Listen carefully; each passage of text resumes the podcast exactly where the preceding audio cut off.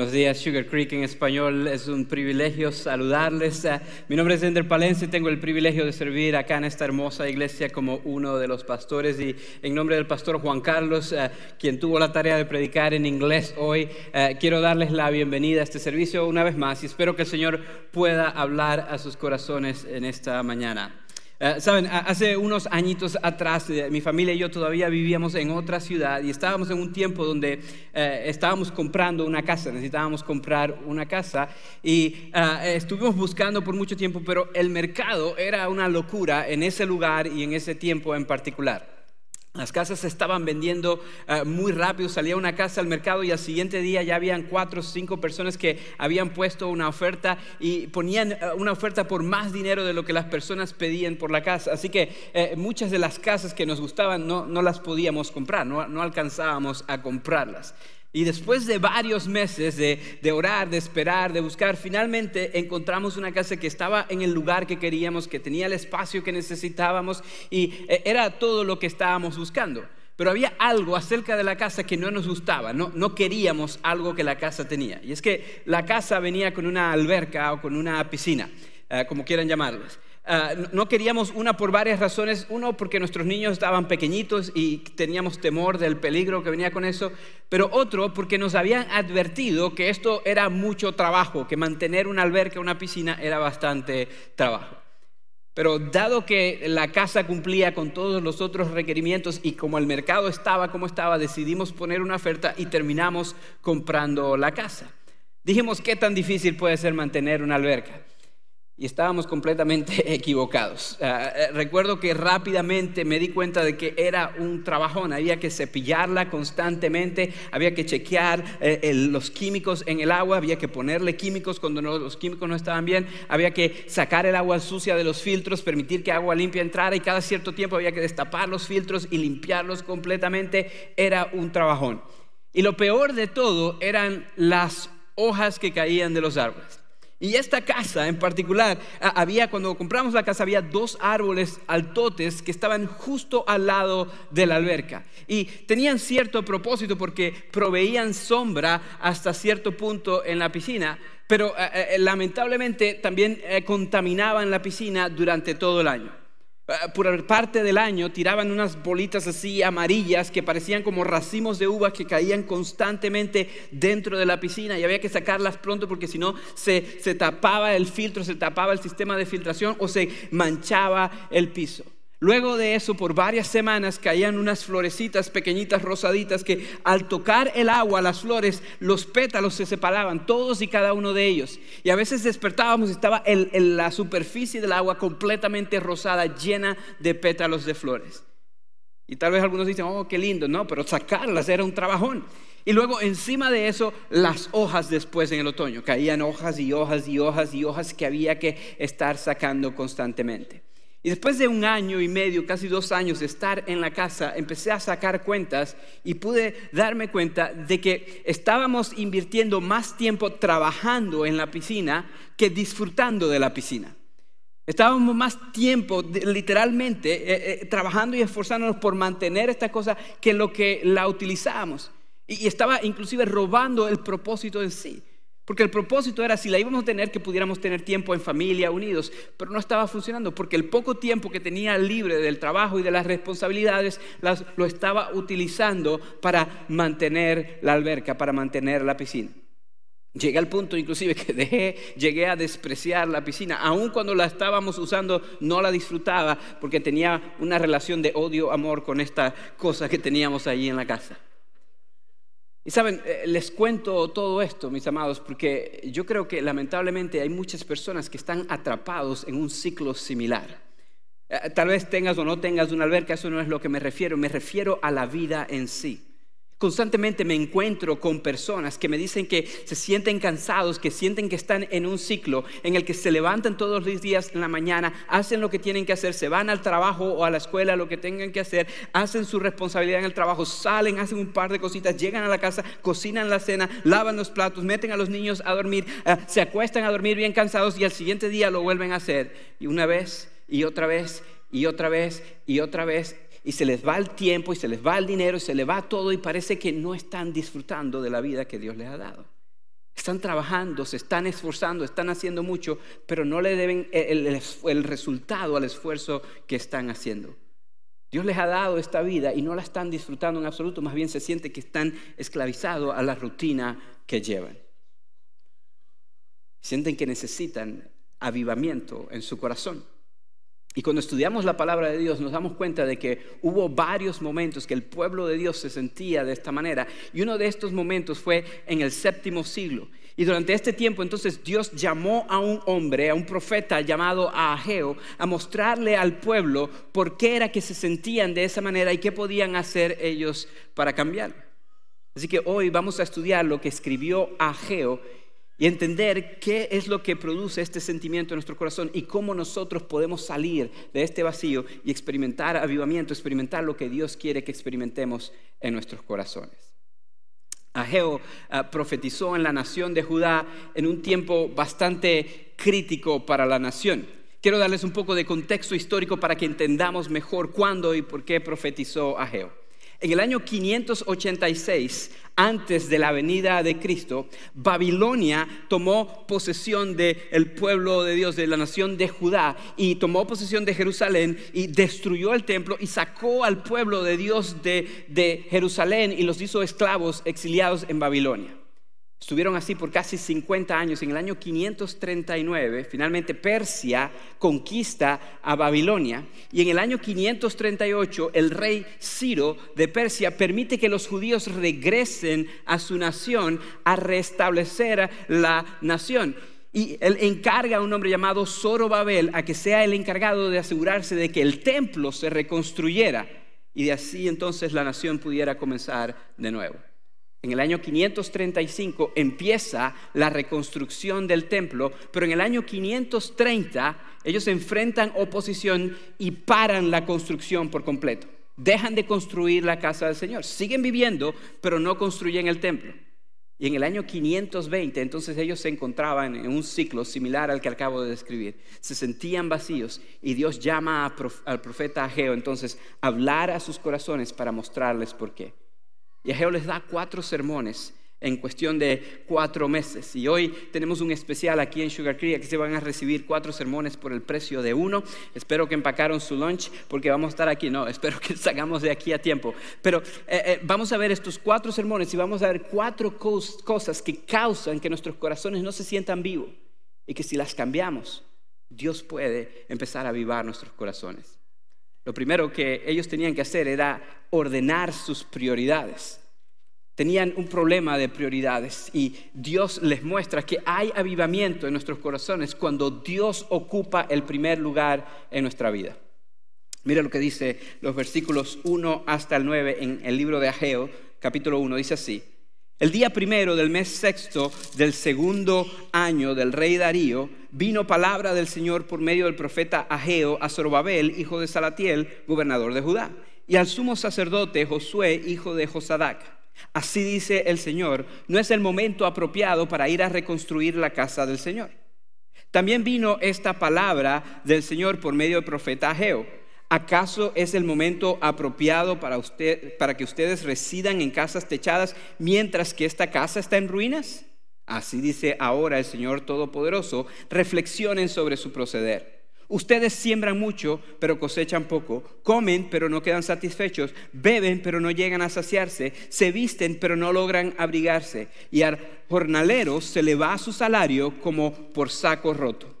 Así dice el Señor Todopoderoso, reflexionen sobre su proceder, vayan ustedes a los montes, traigan madera y reconstruyan mi casa. Yo veré su reconstrucción con gusto y manifestaré mi gloria. Así dice el Señor. Ustedes esperan mucho, pero cosechan poco. Lo que almacenan en su casa yo lo disipo de un soplo. ¿Por qué? Porque mi casa está en ruinas, mientras que ustedes solo se ocupan de la suya, afirma el Señor Todopoderoso. En estos versículos encontramos la raíz del problema y también parte de la solución. En el versículo 6, eh, eh, el autor aquí describe la condición del pueblo de Judá. Y era muy similar a lo que acabo de describir. Dice que ellos se, se, esforzaban, pero no estaban viendo fruto a su trabajo, que sembraban mucho, pero cosechaban poco, que comían todos los días, pero no se sentían satisfechos, que bebían, pero no se sentían saciados, que se vestían, pero no se sentían abrigados. Y dice algo interesante, dice que el trabajador eh, eh, sentía que el salario eh, lo estaba echando en un saco roto, es decir, todo lo que entraba salía, no le estaban viendo fruto a su trabajo para nada. Y en los versículos 5 y 7, allí también nos dice que era el problema. Dice eh, eh, varias, dos veces exactamente, dice reflexionen sobre su proceder. Es decir, Dios les está diciendo, la razón por la cual se sienten de esa manera es porque ustedes están actuando de una manera que no es correcta. Reflexionen sobre su proceder. Y en los versículos 4 y el versículo 9 nos da exactamente la razón por la cual se sentían así. Dice que ellos habían abandonado la reconstrucción del templo y se habían enfocado en construir sus propias casas. Dice, ustedes están en casas techadas y eh, la casa del Señor está en ruina. Ustedes se enfocaron en construir sus propias casas y se olvidaron de construir la casa del Señor. Hay historiadores y teólogos que coinciden que cuando dicen eh, sus casas son techadas, lo que eh, también se puede traducir como son casas de lujos. Y inclusivamente muchas personas dicen que la madera que se, había destinado para construir el templo en sí eh, había sido la madera que ellos utilizaron para construir sus propias casas. Es decir, ellos abandonaron completamente la misión, la prioridad y se enfocaron en sus propias cosas, en lo que ellos querían lograr. Y no quiero que malinterpreten esto. Esto no quiere decir que, que, Dios no quiere que tengamos casa, que Dios no quiere que tengamos ciertas cosas. Eso no es cierto, eso no es lo que enseña la palabra de Dios.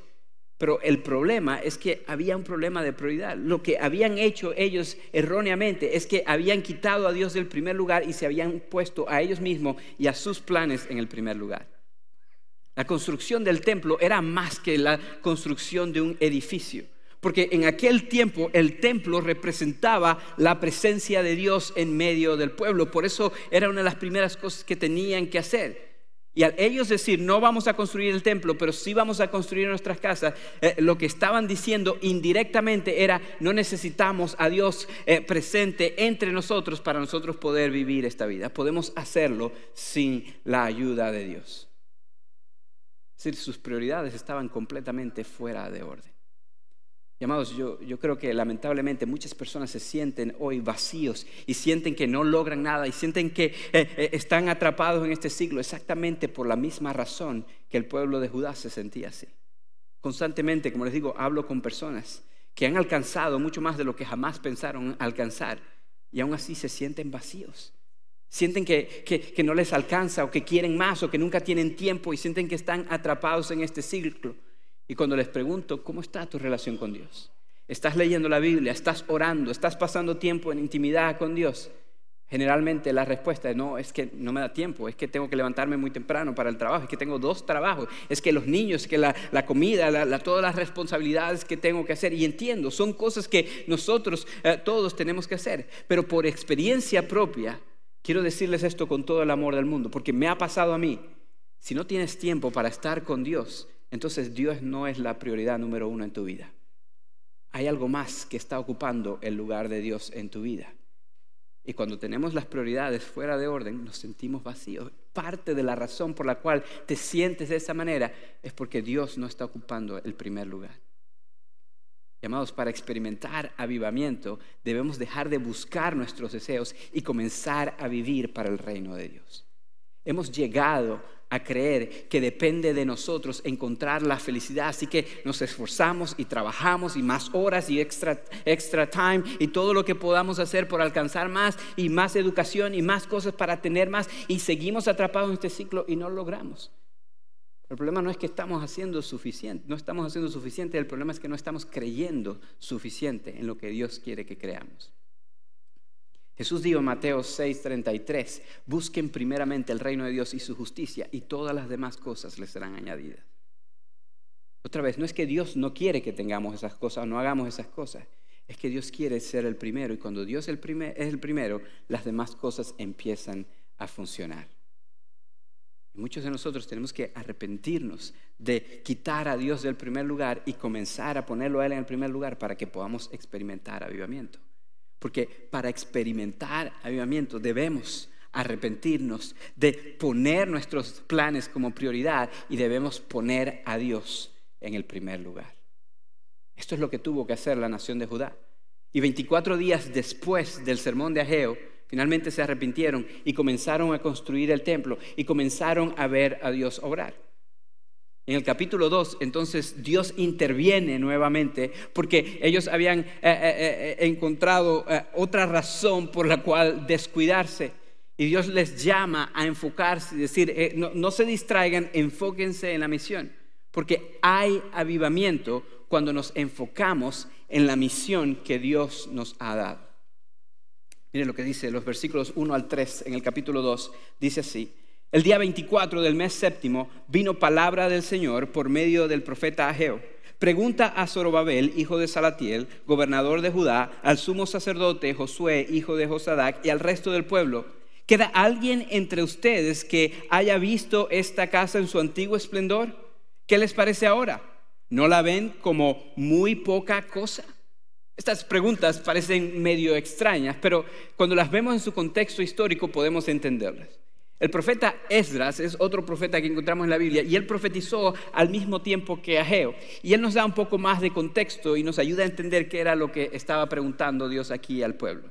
Resulta que había personas entre el grupo que se había dedicado a la reconstrucción del templo que eh, eh, eran lo suficientemente adultas para recordar el antiguo templo, el que había construido Salomón y que Babilonia había derribado. Y cuando ellos vieron el templo actual comparado con el antiguo templo, dijeron, este templo no se compara. E, este templo no sirve para nada en comparación con el otro. El otro era muchísimo mejor que este. Y saben, eh, si nos enfocáramos en las apariencias, entonces podemos decir que hasta cierto punto tenían razón. En Primero de Reyes encontramos la descripción del templo que construyó Salomón y era una cosa impresionante. Tenía oro por todas partes, tenía piezas de mármol, incluyendo el trono de Salomón, tenía estatuas hermosas y era eh, hecho de la madera más fina. Era algo sumamente impresionante, mientras que este otro templo no tenía estas cosas. Si ellos se enfocaban en las apariencias, como les digo, hasta cierto punto tenían razón. Pero ellos estaban olvidando algo muy importante. Estaban olvidando que la importancia del templo no es en la apariencia, sino lo que el templo representaba. Y como ya les dije, lo que el templo representaba era la presencia de Dios entre ellos. Entonces, en lugar de comparar, ellos tenían que enfocarse en la misión que Dios le había dado a ellos. Más yo quiero que entiendan algo. La comparación lleva a la falta de satisfacción.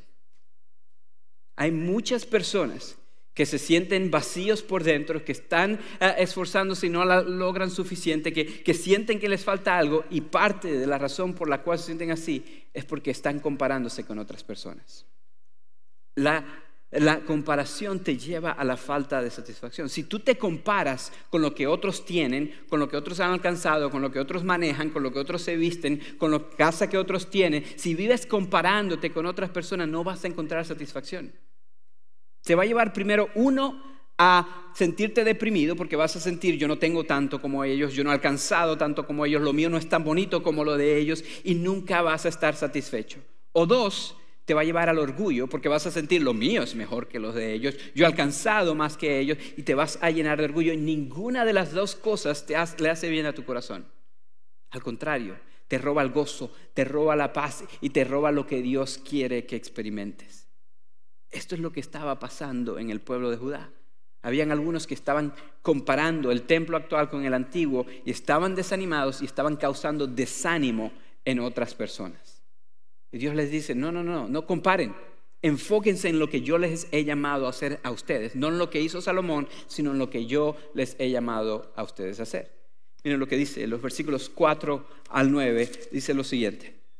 Pues ahora ánimo, Zorobabel, afirma el Señor. Ánimo, Josué, hijo de Josadac. Tú eres el sumo sacerdote. Ánimo, pueblo de esta tierra, afirma el Señor. Manos a la obra, que yo estoy con ustedes, afirma el Señor Todopoderoso. Y mi espíritu permanece en medio de ustedes, conforme al pacto que hice con ustedes cuando salieron de Egipto. No teman porque así dice el Señor Todopoderoso, dentro de muy poco haré que se estremezcan los cielos y la tierra, el mar y la tierra firme. Haré temblar a todas las naciones, sus riquezas llegarán aquí y así llenaré de esplendor esta casa, dice el Señor Todopoderoso. Mía es la plata y mío es el oro, afirma el Señor Todopoderoso. El esplendor de esta segunda casa será mayor que el de la primera, dice el Señor Todopoderoso. Y en este lugar concederé la paz, afirma el Señor Todopoderoso. Dios les dice, no, no, no, no se desanimen, no se desenfoquen, no comparen, sino más bien manos a la obra, enfóquense en la misión que yo les he dado. Y Él les recuerda de una verdad importantísima que todos y cada uno de nosotros necesitamos recordar constantemente. Él les dice, yo estoy con ustedes, yo, el Dios Todopoderoso, estoy con ustedes. Lo importante del templo no es cómo se ve, no es la, apariencia, lo importante no es la misión que Dios te ha dado a ti, lo importante es que yo estoy contigo y si yo estoy contigo, tú tienes todo lo que necesitas. Amados, eh, eh, cuando lees esta frase en el hebreo, te, da aún más eh, gozo y alegría, tiene que hacerlo. Porque en el hebreo, en el idioma original que esto fue escrito, la palabra estoy no aparece en esa frase.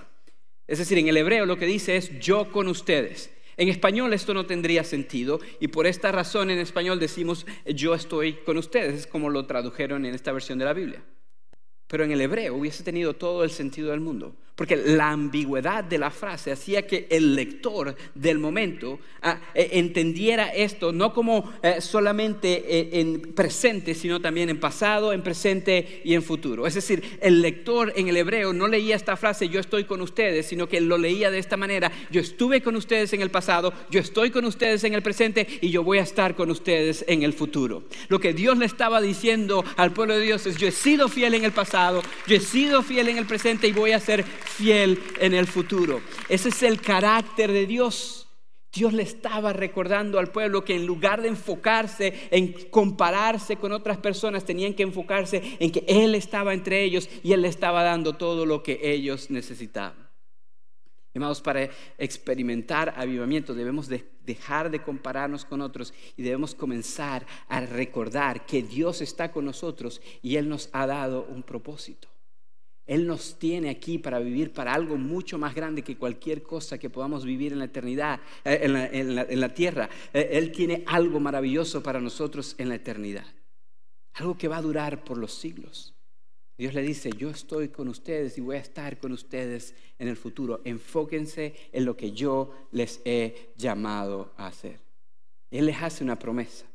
Él dice, Tal vez aquel templo tenía oro y todo lo más, todo el oro es mío, toda la plata es mío. Este templo va a tener más esplendor que el primer templo. Este templo va a ser el templo donde yo voy a traer la paz. Ustedes esperen nada más y vean lo que yo voy a hacer.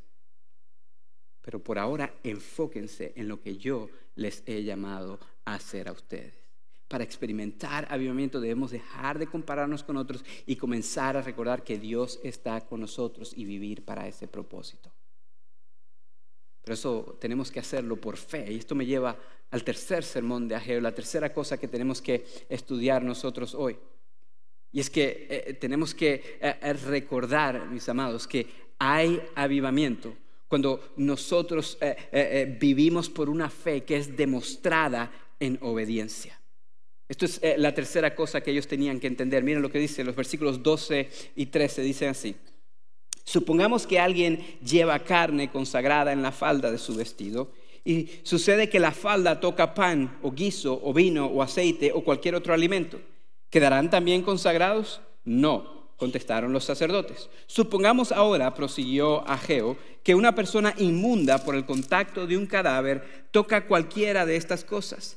¿También quedarán ellas inmundas? Sí, contestaron los sacerdotes. Eh, quiero eh, explicarles un poquito lo que está sucediendo aquí. Ageo está a punto de declararles una verdad, de llamarles la atención por algo más, pero él primero utiliza una ilustración para ayudarles a entender el punto que iba a hacer. Eh, la ilustración que él usa viene de la ley del Antiguo Testamento la cual a manera muy resumida establecía que si había un objeto que había sido consagrado, que tocaba a otro objeto que era impuro, la consagración o la santidad de ese objeto no se le transmitía al objeto impuro. Pero que si había un individuo, una persona que había sido declarada impura, contaminada, y esa persona tocaba un objeto que ya era consagrado, entonces la contaminación de esa persona, la impureza de esa persona, sí se transmitía al objeto que había sido declarado sagrado. Así que había que purificarlo nuevamente. Y el punto que él estaba a punto de hacer era que la razón por la cual ellos no estaban experimentando gozo era porque ellos estaban viviendo en desobediencia. Su desobediencia les estaba trayendo consecuencias. Miren lo que dice los versículos 14 al 19. Entonces Ageo respondió, así es este pueblo, así es para mí esta nación, afirma el Señor. Así es cualquier obra de sus manos y aún lo que allí ofrecen es inmundo. Ahora bien, desde hoy en adelante, reflexionen antes de que ustedes pusieran piedra sobre piedra en la casa del Señor, ¿cómo les iba? Cuando alguien se acercaba a un montón de grano esperando encontrar 20 medidas, solo hallaba 10. Y si él al eh, y si iba al lagar esperando sacar 50 medidas de la arteza del mosto, solo sacaba 20. Herí sus campos con quemazón y con plaga, y con granizo toda obra de sus manos pero ustedes no se volvieron a mí, afirma el Señor. Reflexionen desde hoy en adelante, desde el día 24 del mes noveno, día en que se colocaron los cimientos de la casa del Señor. Reflexionen, ¿queda todavía alguna semilla en el granero? Todavía no produce nada la vid, ni la higuera, ni el granado, ni el olivo. Pues a partir de hoy yo los bendeciré. El punto es claro. La razón por la cual la tierra no está dando fruto, a pesar de que están en la tierra que iba a fluir leche y miel, es por la misma desobediencia de ustedes. Cuando ustedes dejaron de construir el templo, cuando ustedes pusieron otras cosas en primer lugar, la tierra dejó de producir. Pero él dice, ahora que comenzaron a construir la casa del Señor nuevamente, ahora que decidieron enfocarse en lo que debían hacer, ahora a partir de hoy, cuenten con esto, yo los voy a bendecir. El punto que él quería que entendieran es lo mismo que yo quiero que mis hijos entiendan, que la desobediencia trae consecuencias, pero la obediencia trae bendición. Y amados, eh, yo creo que muchas personas no están experimentando la bendición de Dios por su propia desobediencia. Eh, saben, eh, algo que me duele mucho a mí es cuando mis hijos me desobedecen.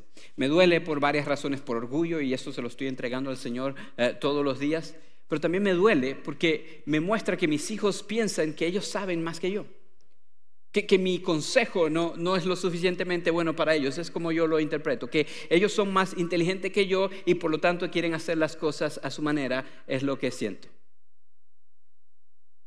Me duele el alma, pero por mucho que me duele, esto me ha enseñado mucho acerca de mi desobediencia a Dios. Porque he aprendido a través de la desobediencia de mis hijos que cuando yo desobedezco a Dios es exactamente por la misma razón. Porque yo pienso que mi manera de hacer las cosas es mejor que la de Dios. Sea que lo quiera decir o no, esa es la raíz del asunto. Es falta de fe. Es que no creo que lo que Dios dijo es mejor, yo pienso que lo mío es mejor. Y ahorita ustedes pueden hacer dos cosas. Pueden juzgarme y decir, uh, el pastor dijo que, que desobedece a Dios. O podemos ser humildes todos y reconocer que tenemos exactamente el mismo problema. Porque quiero que entendamos algo. Cuando tú no lees la Biblia no es porque no tienes suficiente tiempo, es porque tú piensas que no necesitas la sabiduría de Dios para vivir esta vida. Si lo, creyeras, hicieras el tiempo para leerlo. Cuando no oras, no es porque eh, estabas muy apurado, es porque no, no sientes que necesitas del poder de Dios para llevarte eh, en tu día a día.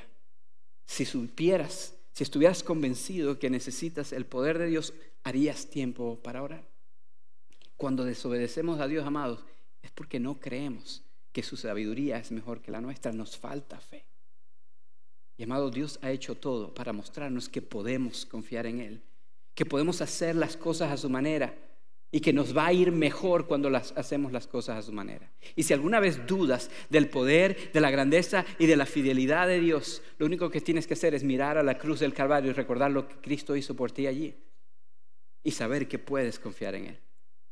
Porque ¿qué nos recuerda la cruz? Que éramos pecadores, que por nuestras propias decisiones estábamos alejados y separados de Dios que merecíamos estar condenados, alejados de Dios para siempre. Eso es lo que la, cruz nos recuerda. Pero Dios, en su amor, proveyó a su Hijo Jesús, que murió en esa cruz para pagar por nuestros pecados Y que si ponemos nuestra fe en Él, podemos ser perdonados y podemos ser restaurados en una relación con Dios. Dios hizo eso por nosotros a pesar de que les obedecimos.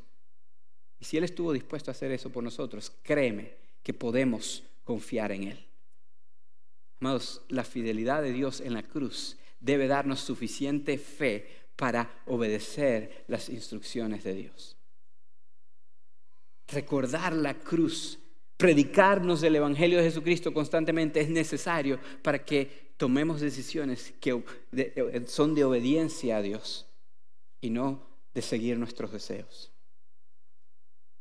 Para experimentar avivamiento, amados, es necesario que pongamos el Evangelio de Jesucristo en el centro de todo lo que hacemos.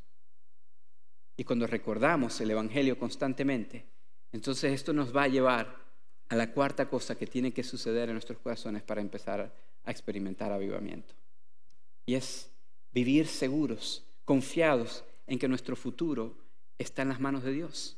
Porque hay avivamiento cuando recordamos que nuestro futuro está seguro en Él. Miren lo que dice los versículos 20 al 23.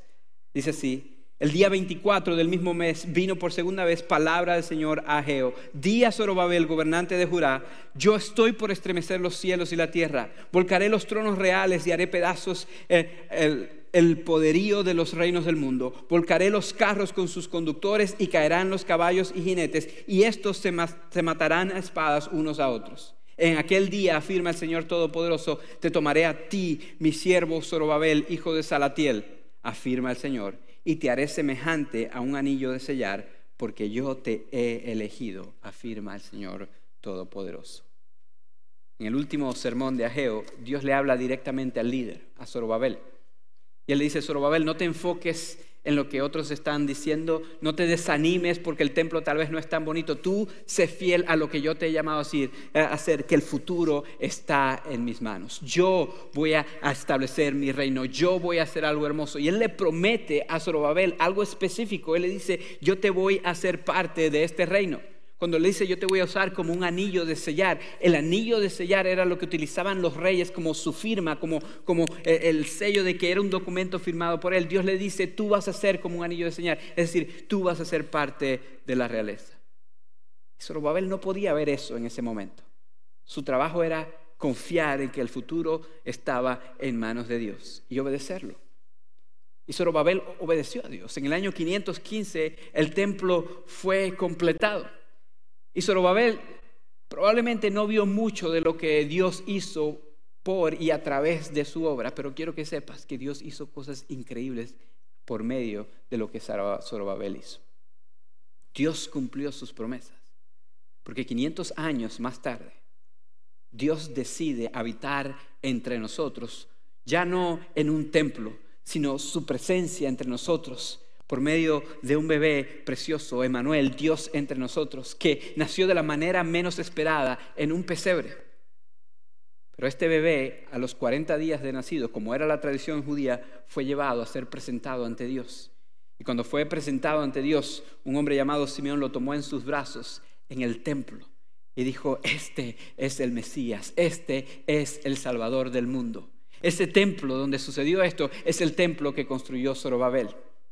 Es el templo donde eh, Zorobabel tuvo que trabajar duro sin saber lo que Dios iba a hacer con eso. Cuando Jesús tenía 12 años, la familia de Jesús fue a Jerusalén, como era parte de la tradición, para celebrar las festividades. Y cuando la familia iba de regreso, se dan cuenta de que Jesús no estaba entre ellos regresan por él entonces y sus padres eh, terrenales encuentran a Jesús donde en el templo enseñando y todos quedaban admirados y Jesús dice, ¿por qué se preocupan por mí? Es necesario que yo esté en la casa y en los negocios de mi padre. Ese era el templo que construyó Zorobabel. Cuando Jesús vio que el templo se estaba construyendo, en, convirtiendo en algo que las personas usaban para beneficio propio, los mercaderes y los vendedores, Él entró y volcó las mesas diciendo, mi casa no será casa de mercaderes, sino que será una casa de oración. Ese era el templo que construyó Zorobabel.